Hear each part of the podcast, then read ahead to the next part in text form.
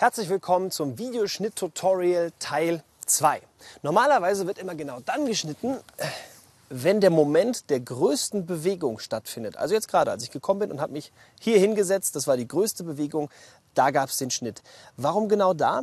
Weil innerhalb der Bewegung wird der Schnitt ganz einfach unsichtbar. Bei den YouTubern ist es genau andersrum. Die wollen, dass man sieht, dass gerade geschnitten wurde. Und deswegen benutzen die Jump Cuts, also super harte Schnitte. Und es entsteht absichtlich, ja, so ein sehr nervöses Video, könnte man fast sagen. Aber auf der anderen Seite gibt das dem Ganzen auch einen sehr dynamischen Effekt. Und genau das ist das, was viele YouTuber wollen. Der Bruder vom Jump Cut ist der Match Cut. Bei dem ändert sich aber nicht die handelnde Person, sondern der Raum um sie herum. Deswegen habe ich jetzt hier auch einen Schokoriegel. Hm.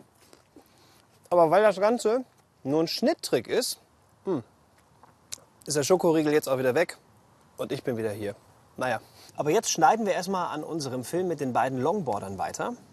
Man kann hier zum Beispiel sehr coole Effekte machen.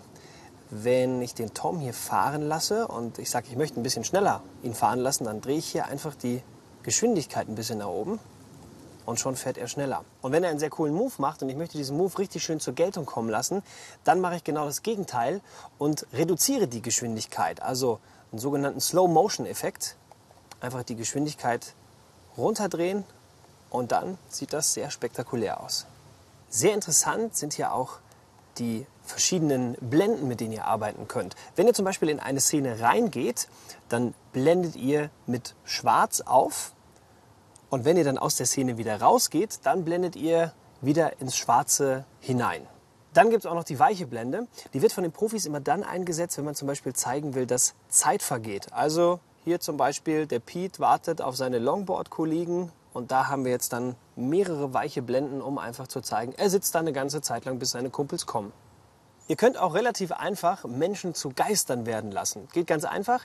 Ihr filmt einen Hintergrund, wo sich nicht sehr viel bewegt und dann lasst ihr nochmal eine Person in einer nächsten Szene durch genau die gleiche Einstellung durchlaufen.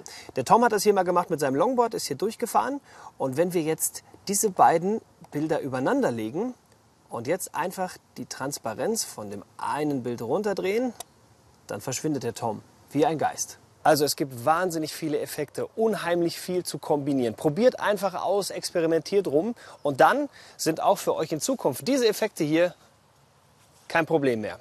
Viel Spaß beim Experimentieren. Noch viel mehr im Netz unter sogehtmedien.de.